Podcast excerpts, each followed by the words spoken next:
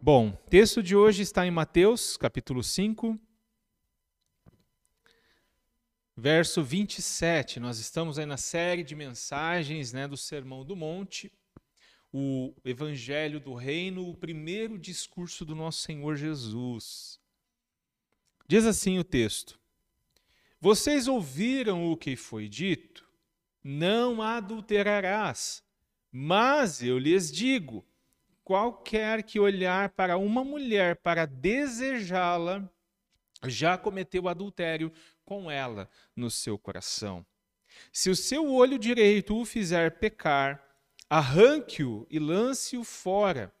É melhor perder uma parte do seu corpo do que ser todo ele lançado no inferno. E se a sua mão direita o fizer pecar, corte-a e lance-a fora. É melhor perder uma parte do seu corpo do que ir todo ele para o inferno. Vamos orar. Espírito Santo de Deus, pedimos a Ti nesse momento. Abre, Senhor, os olhos, os nossos olhos. Abre, Senhor, o nosso coração. Abre, Senhor, o nosso entendimento. Estamos, Senhor, diante da tua palavra. A tua palavra é viva, é eficaz e, e, e, que ela venha nos transformar, Senhor. Queremos ser parecidos com Jesus, esse é nosso alvo, é sermos parecidos com Jesus. Então, que através, Senhor, da tua palavra, o Senhor venha operar em nós essa transformação. É a minha oração, em nome de Jesus. Amém. Bom, o título do meu sermão é O Adultério Começa no Coração. Eu não sei se vocês têm acompanhado, se vocês assistem televisão, redes sociais, mas o, adultério hoje em dia é um assunto que não sai de moda. Né? E é interessante que nós vemos isso no mundo. Por exemplo, vocês são corintianos, né? É, é tudo um bando de louco. É? Tudo um bando de louco. Pois é, o caso mais recente foi do jogador Jô, do Corinthians, né? Que a mulher descobriu que ele estava traindo ela. E ele já tinha cinco filhos fora do casamento.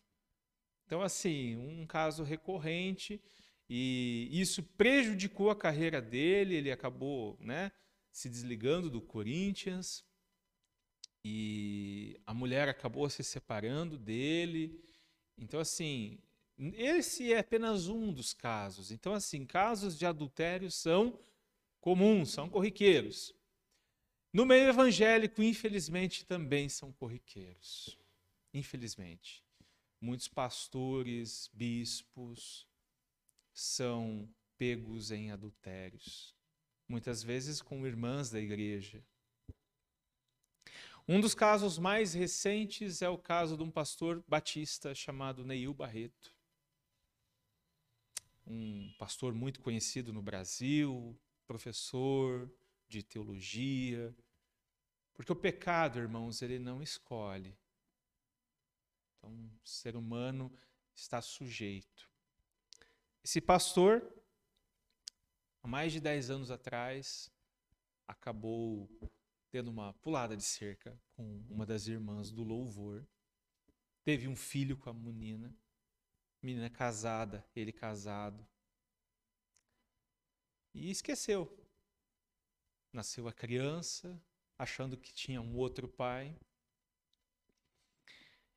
E dez anos depois, esse cara foi desmascarado.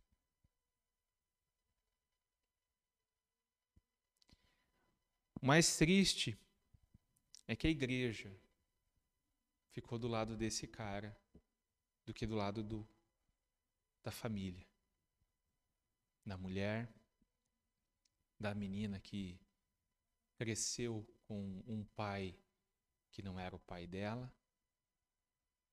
Esse é um dos casos. Quantos outros pastores, padres, bispos envolvidos? Então, a questão da, do adultério ela é uma questão muito comum. E não deveria ser assim no Brasil. Uma pesquisa recente disse que no, o Brasil é o país com maior índice de adultérios do mundo. Pessoas que têm propensão. Nós estamos hoje aqui no Sermão do Monte, estamos aqui na parte onde Jesus vai falar sobre adultério. Jesus, desde semana passada, nós vimos Jesus falando sobre ética. Né? Jesus entra na ética, como nós nos relacionamos com o próximo. Semana passada nós vimos a respeito do assassinato. O assassinato é, não é um, uma coisa que acontece apenas quando você tira a vida de uma pessoa. O assassinato começa no coração, quando você odeia alguém. Quando você odeia principalmente um irmão, um irmão de igreja, um irmão de fé. Sem motivo, sem algo, sem algo substancial. Você está assassinando. Hoje, nós entramos então na segunda antítese, eles vão chamar de antítese, na segunda citação da lei. Jesus, do versículo 21 até o 48, Jesus vai fazer seis citações da lei. Semana passada nós vimos a citação: Não matarás. E em seguida ele fala: Mas eu lhes digo. Hoje Jesus cita a lei de novo, ele diz: Vocês ouviram o que foi dito? Não adulterarás. Então, em primeiro lugar, Jesus cita a lei que proíbe o adultério. Jesus, nós temos que lembrar quem que está diante de Jesus. Jesus iniciou seu ministério, fez fama, né? ficou famoso, conhecido, realizava curas, milagres, expulsava demônios, e o povo ia seguindo Jesus. E Jesus escolheu doze homens que também passaram a segui-lo. Num certo momento, Jesus sobe ao monte, se assenta e começa a ensiná-los. Então, Jesus ele não está falando com pessoas que não conheciam a lei.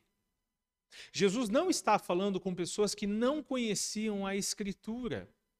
Ele diz: vocês ouviram o que foi dito, não adulterarás. É interessante que Jesus, por diversas vezes, vai citar o Antigo Testamento. Não apenas Jesus, mas os apóstolos que escreveram o Novo Testamento e Lucas, eles também vão citar o Antigo Testamento. Então, como nós já vimos domingos anteriores, o Antigo Testamento ele é válido. Jesus não veio abolir o Antigo Testamento, Jesus não veio revogar o Antigo Testamento, ele não veio simplesmente falar assim: olha, vamos tacar fogo no Antigo Testamento. Não, ele veio cumprir o Antigo Testamento, ele cumpre o Antigo Testamento com a sua vida, morte e ressurreição. Mas além de cumprir, Jesus também veio dar o sentido completo, ele veio interpretar corretamente o Antigo Testamento. Então ele começa falando sobre o adultério. E como eu falei agora há pouco na introdução, o adultério não é um problema novo, gente. Não foi o casos de família que inventou adultério. Não foi o programa do ratinho que inventou adultério. O adultério é um problema que acontece desde que o pecado entrou no mundo. O pecado entra no mundo por meio de Adão e Eva, e tempos depois nós vemos casos onde homens têm relações com outras mulheres, embora eles sejam casados. Então Jesus, ele nos dá o segundo exemplo de como eles deveriam olhar para o Antigo Testamento, de como eles deveriam interpretar o Antigo Testamento, de como eles deveriam aplicar o Antigo Testamento em sua vida. Então ele segue um padrão nesses seis é, nessas seis citações do Antigo Testamento, ele, onde ele vai falar, vocês ouviram o que foi dito, mas eu lhes digo. Então ele vai seguir um padrão, ele vai citar, ele vai explicar e ele vai aplicar.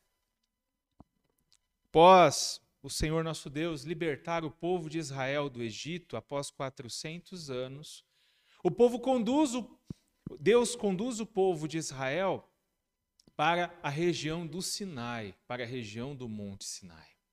Moisés sobe ao Monte Sinai, e lá no Monte Sinai, Deus faz o quê? Deus dá as leis. Deus dá os mandamentos a Moisés, mandamentos que o povo deveriam obedecer. Deus estava formando um povo, uma nação santa, dentre todas as nações da terra. Por quê? Porque dessa nação viria o Cristo. Então Deus deu a lei ao povo naquele momento. E o que nós conhecemos hoje como os Dez Mandamentos. O mandamento que Jesus cita aqui é o sétimo mandamento: não adulterarás. Ele diz: Vocês ouviram o que foi dito? Não adulterarás. Ou seja, o povo sabia, conhecia de cor e salteado os dez mandamentos, conheciam as 613 leis. Se eu te perguntar hoje, você saberia me dizer quais são os dez mandamentos? Precisamos ler mais a Bíblia. Mas eu duvido que alguém na audiência de Jesus, eu duvido que alguém que estivesse diante de Jesus naquele dia, naquela tarde, não conhecesse esse mandamento. Todo mundo sabia, até mesmo as crianças. Em Mateus 5,17, Jesus deixou bem claro para aqueles que o ouviam que ele não veio revogar a lei, ele veio cumpri-la. E ele cumpre. Então Jesus cita o um mandamento divino que proíbe o adultério. Mas o que é o adultério e o que os judeus entendiam sobre adultério e por que Deus tinha proibido o adultério? Bom, uma definição bem simples do que é adultério e provavelmente você sabe, mas o adultério acontece quando uma pessoa casada, homem ou mulher, tem relações com alguém que não é sua esposa ou marido. E, irmãos, essa definição de adultério, ela não é nova. No, no tempo de Jesus, nos dias de Jesus, os judeus daquele tempo, eles entendiam que o adultério era quando o homem ou a mulher davam uma pular de cerca. Coisa que nós entendemos que é adultério hoje em dia também. Por exemplo, o, o Jô, o atacante do Corinthians. A mulher se separa dele depois que descobriu que ele pulou a cerca. O mesmo se deu com o pastor que eu citei no começo. Então, nós temos aí, quando Deus dá a lei para o seu povo até os dias de hoje, nós temos quatro a seis mil anos de diferença. É muito tempo, irmãos. E a coisa permanece muito parecida. Então, a sociedade de hoje, assim como antigamente, ela considera o adultério quando você, casado, pula a cerca com uma pessoa que não é seu marido. Então, assim como o assassinato, as pessoas pensavam assim do adultério também, que era apenas quando era um ato visível, as pessoas viam. Nós temos que lembrar, irmãos, que o casamento ele foi inventado por Deus. Deus é o inventor do casamento. O casamento não é uma, uma coisa que o homem inventou. Deus inventou o casamento, o matrimônio. Gênesis nos mostra Deus instituindo o homem. Deus forma o homem, depois do homem ele forma a mulher, e ele fala: a partir de agora deixará o homem, né, sua casa, de seus pais, se unirá à sua esposa e tornarão uma só, uma só carne. O casamento tem o poder de unir duas pessoas em uma só. Uma só carne.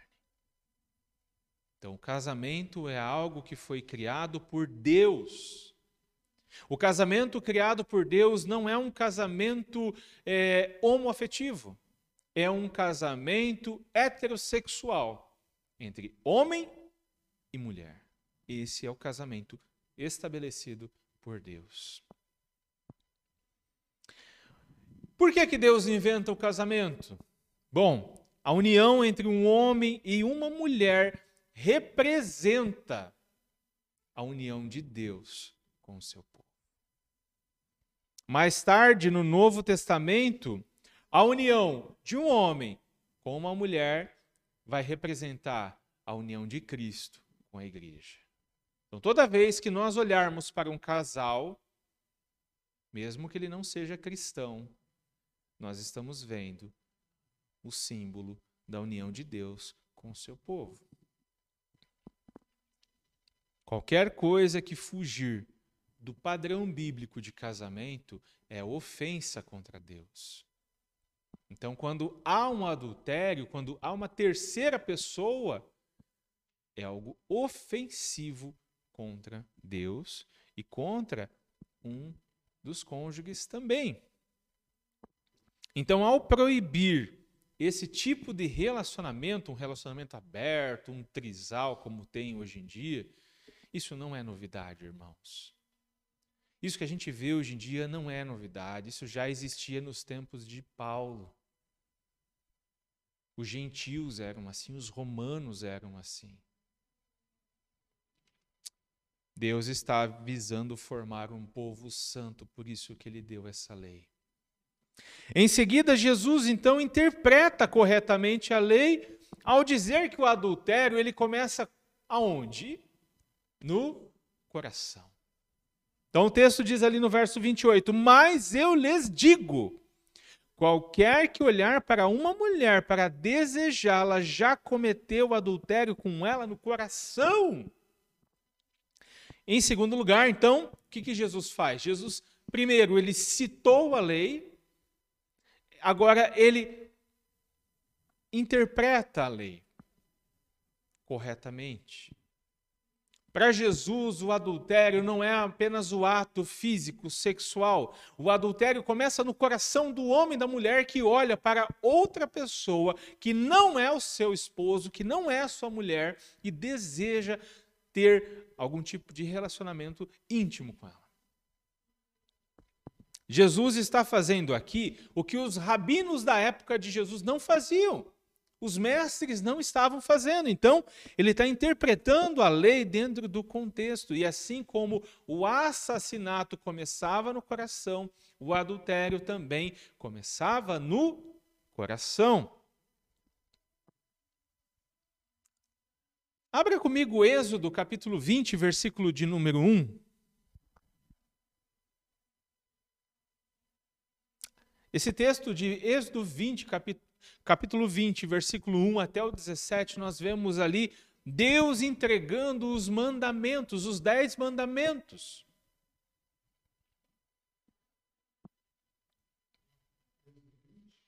Êxodo 20. Vá comigo no versículo 14.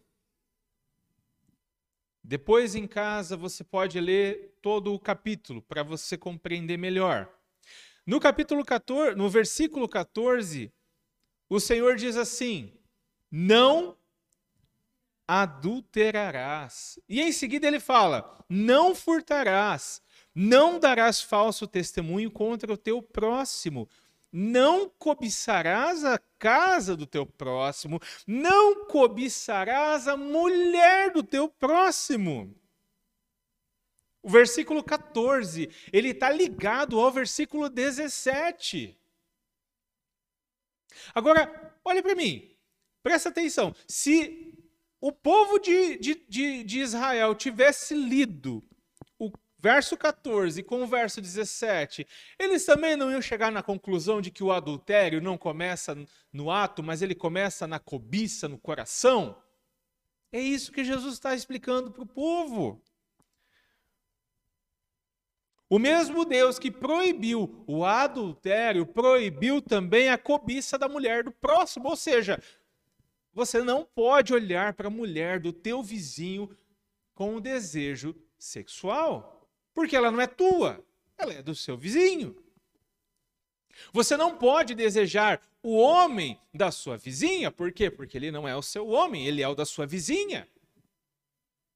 Para Jesus, quando o homem ou a mulher deseja no coração um, um homem ou uma mulher que não é o seu cônjuge, é adultério.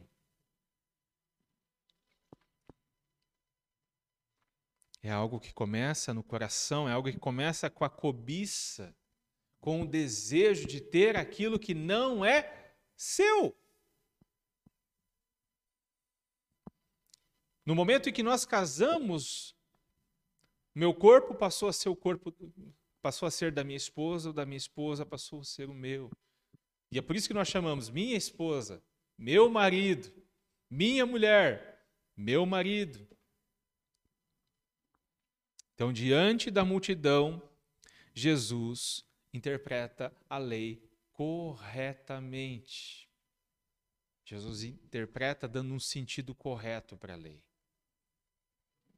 Ele diz: Mas eu lhes digo: qualquer que olhar para uma mulher para desejá-la já cometeu adultério com ela no coração. Jesus está o quê? Unindo o ato sexual com o desejo sexual. O adultério, ele acontece depois que o homem ou a mulher desejou no coração. O ato nunca vai vir antes do desejo. Nunca. Assim como o assassinato não vem antes do ódio.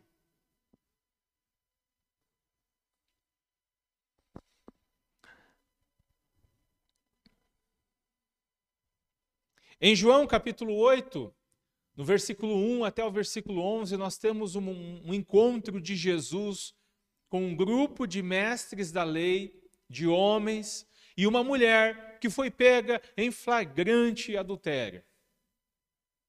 Naquele tempo, no tempo de Jesus,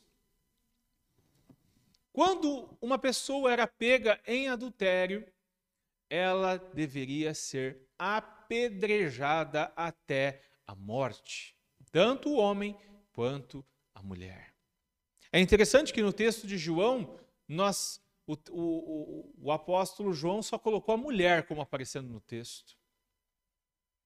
Aqueles homens estavam prontos para matar aquela adúltera apedrada. Nós não fazemos ideia do que é ver alguém morrer sendo apedrejado.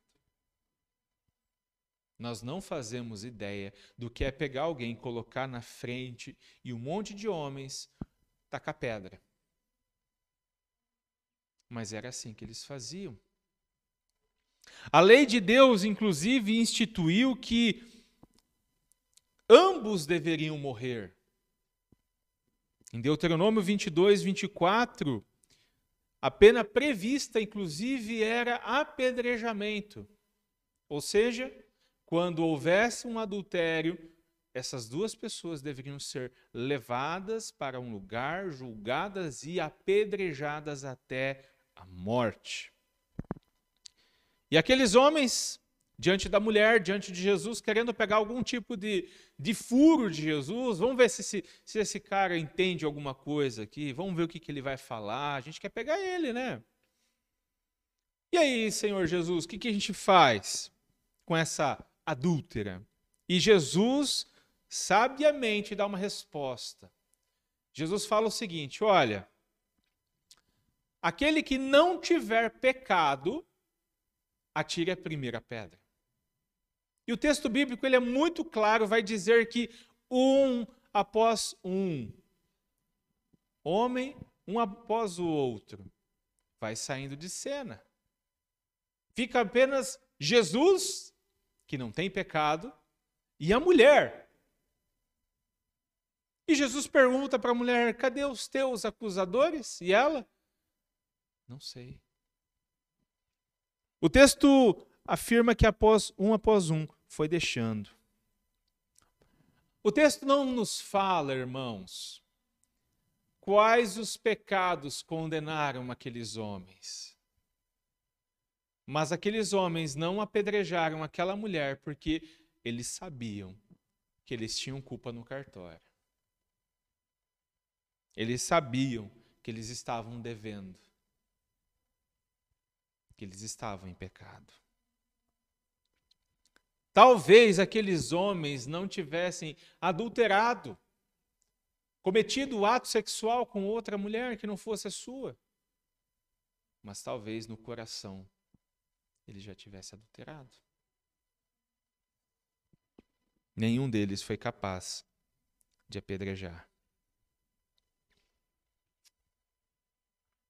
Assim como naquele tempo, nos nossos dias, a sociedade e a igreja, irmãos, se preocupa muitas das vezes com aquilo que os olhos podem ver,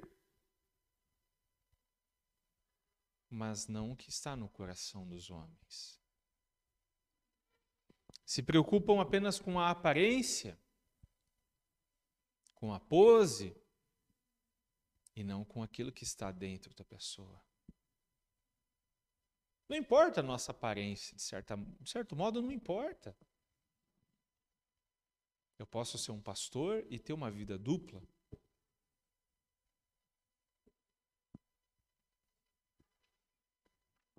Um coração cheio de ódio e adultério, vestido de uma hipocrisia religiosa.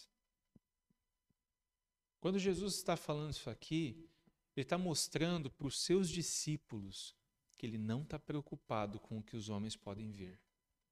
Ele não está preocupado com a aparência religiosa. Ele está preocupado se o coração daqueles homens está em sintonia com o coração de Deus. E se o coração daqueles homens está, está em sintonia com o coração do próximo. O sexo entre marido e mulher é, é uma das maiores bênçãos que Deus deu para o ser humano. E você vê que Deus é tão bom que Deus não deu isso só para o povo escolhido dele, Deus deu isso para todos os homens e mulheres. É um tipo de, de coisa que os animais não têm. Os animais, eles não procriam, eles não se acasalam, eles não têm relacionamento sexual é, por prazer. Eles têm por necessidade biológica, eles precisam, eles, o corpo deles precisa fazer aquilo, eles precisam reproduzir. Mas nós não somos assim. Porém, o pecado, o pecado perverteu a bênção de Deus. Aquilo que é bom, o pecado tornou em algo que pode ser ofensivo a Deus e ofensivo ao próximo. Após a queda do homem, após o pecado de Adão e Eva, o homem se tornou egoísta. Porque o pecado sexual, o adultério, ele é um pecado egoísta. Ele não está preocupado com o bem-estar do outro, ele está preocupado com a sua satisfação, com o seu bem-estar. O sexo dentro do casamento, ele é para o bem-estar do outro, não apenas o seu ou o meu bem-estar. É para o prazer da mulher, do homem, dos dois, os dois necessitam. Não é algo egoísta.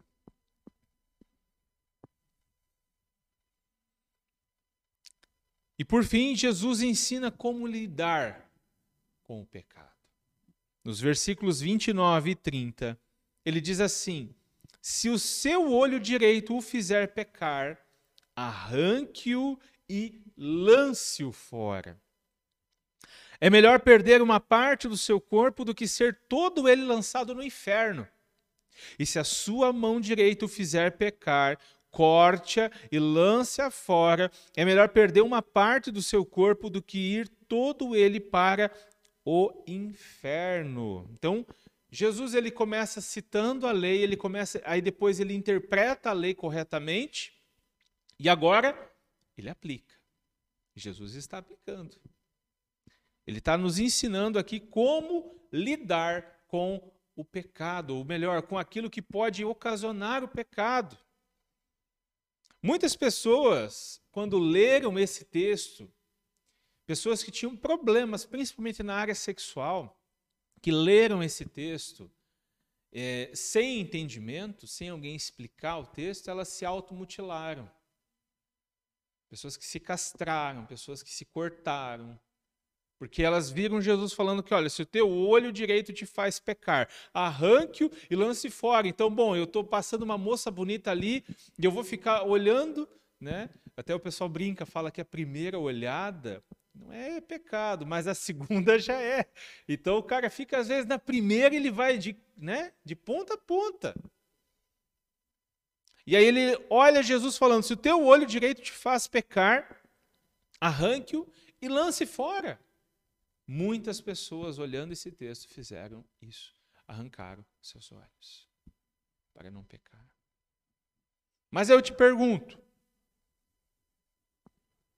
o coração da pessoa não foi transformado, a mente da pessoa não foi renovada, ela não pode pecar sem os olhos? Ela pode. Outras leram o que Jesus fala aqui: é melhor perder uma parte do seu corpo. É, aliás, se a sua mão direita te fizer pecar, corte a lança fora. Outras pessoas fizeram a mesma coisa. Cortaram sua mão, porque a mão fazia ela pecar. Mas, irmãos, não é isso que Jesus está falando. Jesus não está falando que aquelas pessoas é, tentadas nessa área deveriam se mutilar, deveriam se cortar, deveriam afligir seu corpo. Ele não está falando isso. O que Jesus está dizendo é que nós, os seus discípulos, deveriam guerrear contra o pecado. Guerrear contra o pecado, cortar aquelas pontes que nos conduzem ao pecado.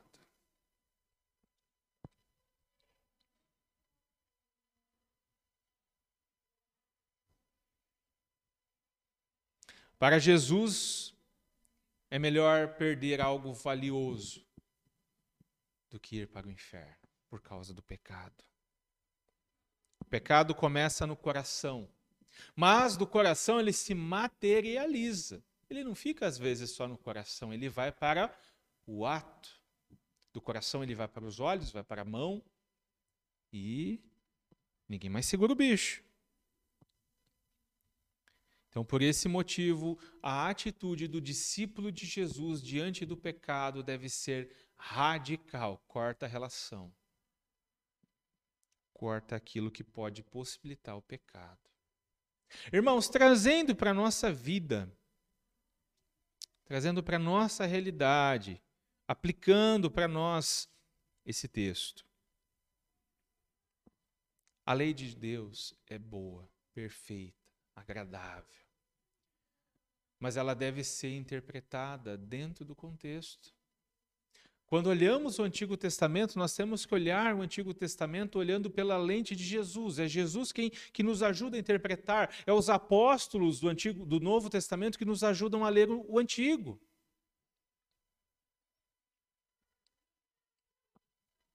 Jesus não está interessado naquilo que nós fazemos exteriormente. Jesus está interessado no nosso coração. Nosso coração precisa ser transformado, irmãos. É o nosso coração que precisa de transformação. Uma vez que o seu coração, que o meu coração for transformado, aquilo que está no coração vai vir para fora. É como uma semente que você lança na terra. Com o tempo certo, ela vem para fora.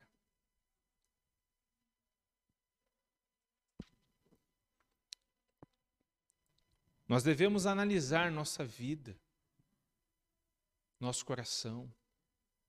Nós devemos ver o que, que quais são as pontes que nos fazem chegar ao pecado, que nos fazem cobiçar a mulher do próximo, o marido do próximo. Estava falando antes, os filmes hoje em dia tem filmes que são complicados de ver porque eles despertam em nós sentimentos, sensações. Então temos que ter cuidado com aquilo que a gente assiste. Temos que ter cuidado com aquilo que a gente olha na internet. O Senhor não está preocupado com a aparência que a gente tem de, de santidade. A nossa santidade verdadeira é dentro de casa, é dentro do banheiro, é dentro do quarto, é, é onde ninguém pode nos ver. Essa é a nossa santidade. É ali que Deus está tá olhando. Porque aqui, irmãos, aqui todo mundo vai ser santo. Aqui é fácil ser santo. Então nós precisamos identificar quais são as pontes. O pecado começa no coração, mas ele vai se materializar, ele vem para fora. Quais são as pontes? É um filme? É as companhias, é as amizades, né? De repente você está na escola e se você não passou por isso, você ainda vai passar. Teus amigos falam assim: olha, se você não faz isso, você não é homem. Não, eu sou homem, então você vai fazer.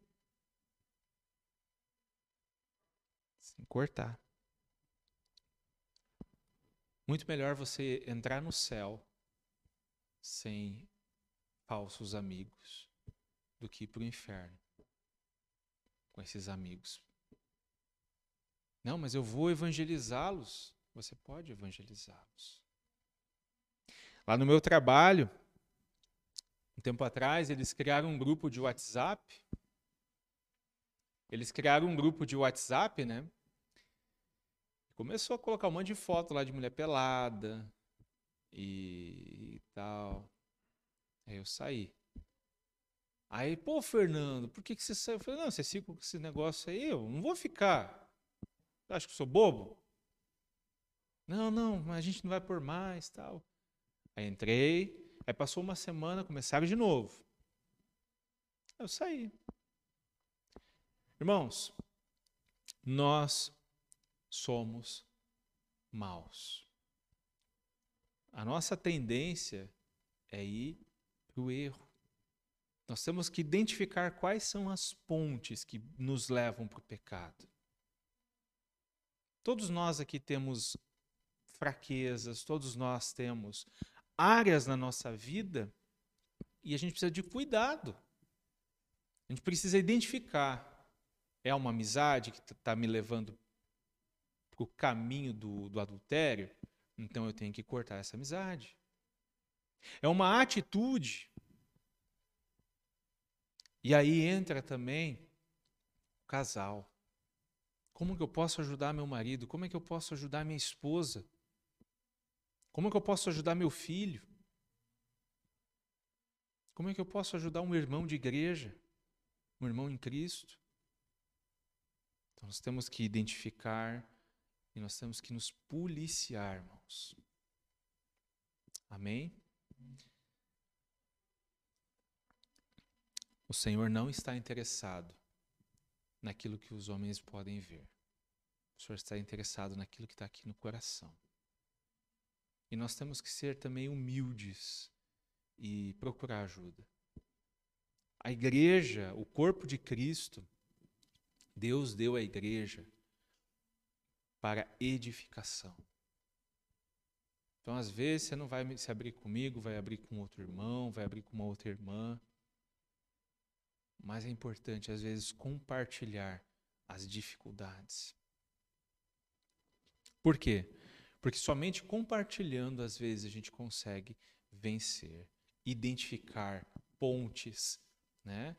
ruas que nos levam para o pecado. Por exemplo, se você pegar essa rua aqui, você vai sair lá no centro. Mas se não tivesse mais essa rua, como é que você ia para o centro? Então, a mesma coisa é o pecado. Nós temos que identificar quais são as ruas, quais são os caminhos. Identificou? Corta. Amém? Por quê? O nosso alvo, irmãos, é ser parecidos com Jesus. Nós não estamos aqui simplesmente para sermos parecidos com qualquer outra pessoa. É com Jesus. Nós vamos ver mais para frente, Jesus bate muito nessa tecla. Hipocrisia. Nós não podemos ser hipócritas em nossa fé. Amém? Então vamos orar? Querido Deus, te agradecemos pela tua palavra, Senhor. Louvado seja o teu nome, Jesus. Nos ajude, Senhor, a identificar as pontes que nos levam para o pecado, as pontes que nos levam para o adultério, Senhor, nos ajude a identificar essas pontes e nos ajude a destruir essas pontes. Nos ajude, Senhor, que nós venhamos a criar fortalezas contra o pecado. Que através do relacionamento, Senhor, com outros irmãos e irmãs, que nós possamos criar fortalezas, fortificações contra o pecado, para termos, Senhor, uma vida santa diante de Ti. O Senhor nos chamou para sermos santos. Nos ajude, Senhor. Nos transforme, Senhor. É a nossa oração nessa noite, em nome de Jesus. Amém.